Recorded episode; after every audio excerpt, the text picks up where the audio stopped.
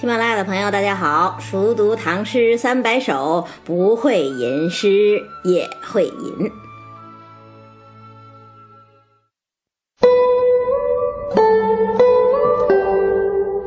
上一期节目啊，已经预报过了，今天要跟大家分享的是杜甫的《江南逢李龟年》。岐王宅里寻常见，崔九堂前几度闻。正是江南好风景，落花时节又逢君。这首诗好在哪儿啊？不要小看这二十八个字啊，这就是一部缩微版的唐玄宗盛衰史啊，也是一首绝句版的《长恨歌》。为什么这么说呢？先看前两句啊。岐王宅里寻常见，崔九堂前几度闻。我曾经总在齐王的宅子里看见您，也曾经在崔九的厅堂前多次聆听您的歌声。那现在咱们两个熟人偶遇，不是还会这样打招呼吗？比方说啊，我开会的时候，忽然发现一位过去见过的王先生也在座。那我自然就会过去打招呼啊啊！我就说，王先生，您还记得我吗？上次咱们是在什么什么会上见过面呢？还在什么什么地方一起吃过饭呢？哎呀，您看这一晃都多少年过去了，是不是会这样说？还是会的。所以呢，杜甫在江南遇到老熟人李龟年，说的也是这两句话。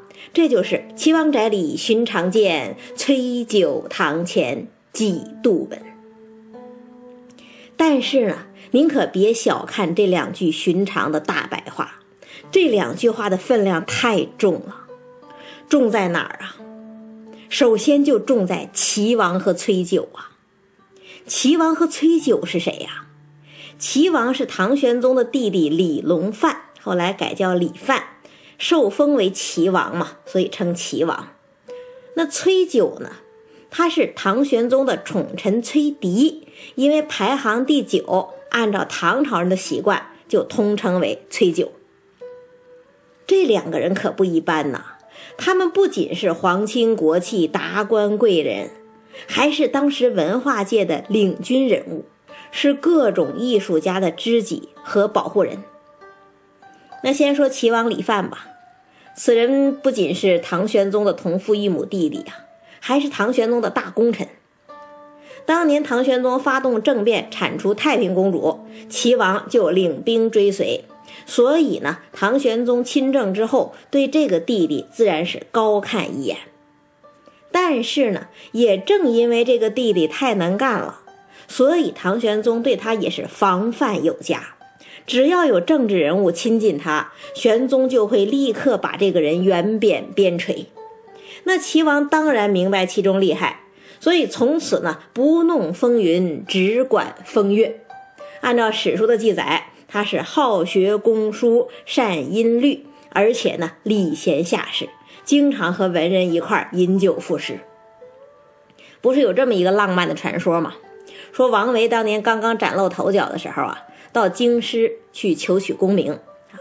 可是呢，当时长安文化界的另外一个保护人，就是唐玄宗的亲妹妹玉真公主。他看好的诗人呢，叫张九皋，而且已经内定他为京兆府的第一名了。那王维是齐王的座上宾呐，齐王就想帮他，可是呢，又不能跟玉真公主明争，怎么办呢？啊，齐王就把这个王维的优点和玉真公主的喜好通盘考虑了一遍，最终定下一计，就请玉真公主吃饭，边吃呢边看歌舞。那一群歌舞艺人上来了，王维身穿特制的锦绣服装，就站在第一排。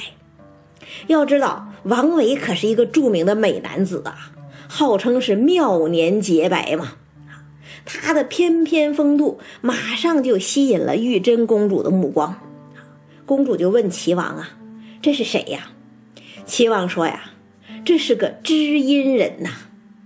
所谓知音人是什么呢？”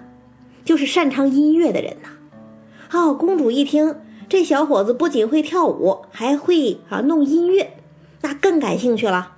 马上让人拿来琵琶，请王维弹奏。王维当然是有备而来嘛，啊，一曲自创的《玉轮袍》，一下子曲惊四座。那公主也是拍案称奇呀。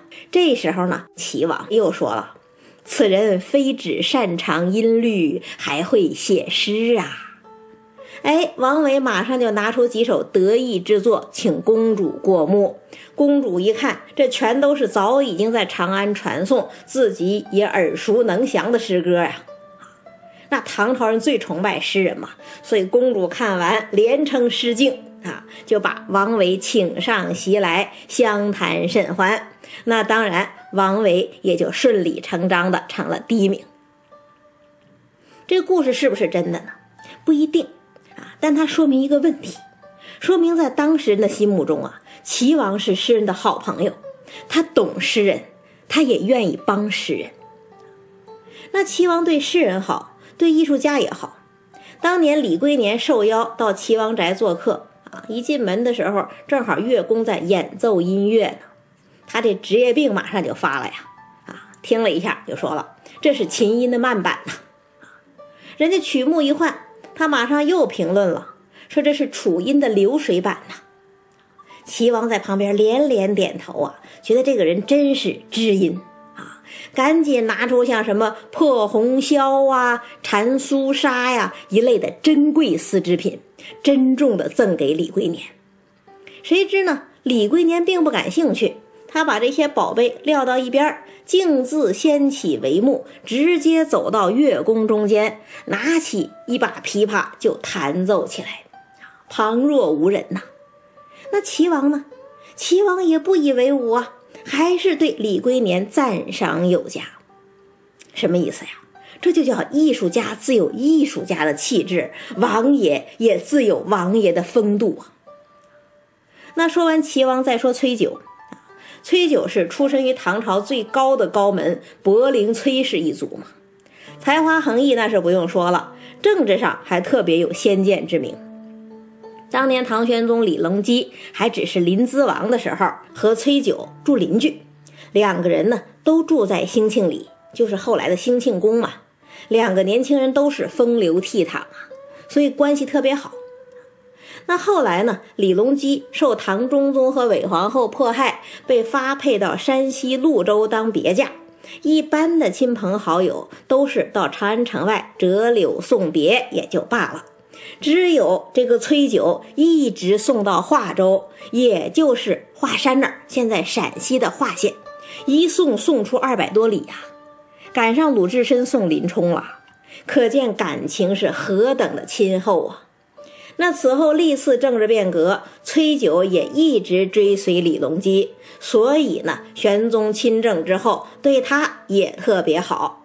每次宫里请客，他都跟王爷们并肩而坐。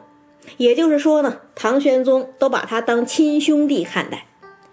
不过呢，也正是因为有这样亲密的私人关系，所以唐玄宗也不让崔九干政。那崔九生性活泼，有的时候说话不注意，唐玄宗还亲自在他的护板上写下“慎密”两个字，提醒他注意。你看皇帝这样严格要求，所以呢，崔九在开元年间也是远离朝政，寄情文艺，成了诗人和艺术家的好朋友。那一个齐王，一个崔九，都是位尊人贤。而且还眼光高、身段低，这样的人身边当然是群贤毕至、胜友如云呐。其实这就是开元盛世的另一面了。一般咱们说开元盛世，都会想到杜甫的《一夕》啊，“一夕开元全盛日，小邑犹藏万家室。稻米流脂粟米白，公私仓廪俱丰实。”这很好，但是呢，这只是物质上的开元盛世，还有一个精神上的开元盛世，就体现在齐王宅里崔九堂前呐。在那里，王爷和重臣都礼贤下士，诗人和艺术家也能平交王侯，尽展才华，这才是景天秀地，满目俊才呀。那齐王和崔九是这两句诗中第一组有分量的词。那这两句还有两个有分量的词呢，哪两个词啊？就是寻常见和几度闻呐。为什么要写七王宅里寻常见，崔九堂前几度闻呢？因为当时谁也没当回事儿啊。当年李龟年自然是天下歌王，杜甫又何尝不是一个英气逼人的青年才子啊？那个时候，他们都以为享受齐王和崔九的招待是理所当然的，会当凌绝顶，一览众山小也是理所当然的，甚至治君尧舜上，再使风俗淳还是理所当然的呀。他们都以为这样的盛世不仅可以一直延续下去，而且可以从一个高峰再走上另一个更高的高峰。盛年的贤王，名满天下的歌手和诗人，在春风浩荡中，在落英缤纷里，大家共度了多少好时光，做了多少迷人的梦啊！大家想想，这是何等风光，何等美好啊！可是呢，当时谁也没有觉得怎样啊！这就是当年只道是寻常啊！你看，这就是七王宅里寻常见，崔九堂前几度闻。诗人写齐王也罢，写崔九也罢，写寻常见也罢，写几度闻也罢，不是为了炫耀我和谁谁谁是好朋友，他只是在用最平淡的语气勾勒了一个最美好的开元盛世。这个盛世啊，诗人和艺术家都亲身参与过。事实上，他们就是那盛世的一部分呐。可是呢，可是接下来下面两句出来了：“正是江南好风景，落花时节又逢君呐。”从追忆一下子转到现实来了。现实是什么呀？现实是，杜甫再次见到李龟年，已经是大历五年了。大历是唐代宗的年号，是公元七百七十年。那时候开元盛世已经过去四五十年了，搅乱大唐的安史之乱都结束八年了。可是呢，社会始终没从动乱之中恢复过来，国家分裂，满目疮痍呀。杜甫这时候已经接近六十岁了，辗转漂泊到潭州，也就是今天的长沙。不仅当年的政治理想什么都没有实现，就连生活也是书不缠枯骨，奔走苦不暖呐，落魄呀。那个当年整天出入宫廷的李龟年呐，也是流落江南呐。所谓当时天上清歌，今日沿街古板呐，只能是到处卖唱讨生活呀。就是在这样的背景下，两个白头翁不是在东都洛阳，也不是在西京长安，而是在江南重逢了。江南呐，当然是山明水秀，比当年的长安和洛阳还要美。可是呢，江南的好风景只能反衬出老诗人和老艺人境况的凄凉啊。所以呀，这一句“正是江南好风景”就跟“感时花溅泪，恨别鸟惊心”一样，这都是以乐景写哀呀，让悲哀来得更深沉呐。但大家想想，这样的悲哀。难道只是杜甫和李龟年两个人的悲哀吗？不是啊，当年招待过他们的齐王和崔九已经死去几十年了，所谓木木拱矣啊。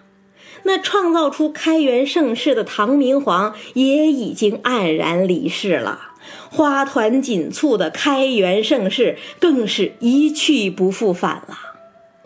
那在这种情况下，又逢君，还能说什么呢？两个人谁也不需要说什么。所以诗人也真的是什么都没有说，他只是说“落花时节又逢君”呐，一个“又”字，四十年就划过去了。落花时节，多少感时伤事啊！花落了，青春老了，盛世完了，这才是流水落花春去也，天上人间呐。四句诗，四十年，好像刚刚开头，其实已经结尾。再读一遍吧。岐王宅里寻常见，崔九堂前几度闻。正是江南好风景，落花时节又逢君。真是沉郁顿挫，蕴藉之极呀！经历过时代沧桑、人生巨变的人，固然心领神会。就连我们这些没有经过真正风浪的人看了，也会感慨万端，也会黯然伤神吧。这就是绝句的力量啊！所以杜诗敬全里讲啊：“子美七绝，此为雅卷。”杜子美的七绝里头，这是最好的一首。那最后说一下李龟年吧。李龟年真是开元盛世的代表，不仅王维和杜甫都给他写过诗，诗仙李白也跟他有过一段神奇的交往。所以呢，下一篇我就要和大家分享李白的《清平调》三首。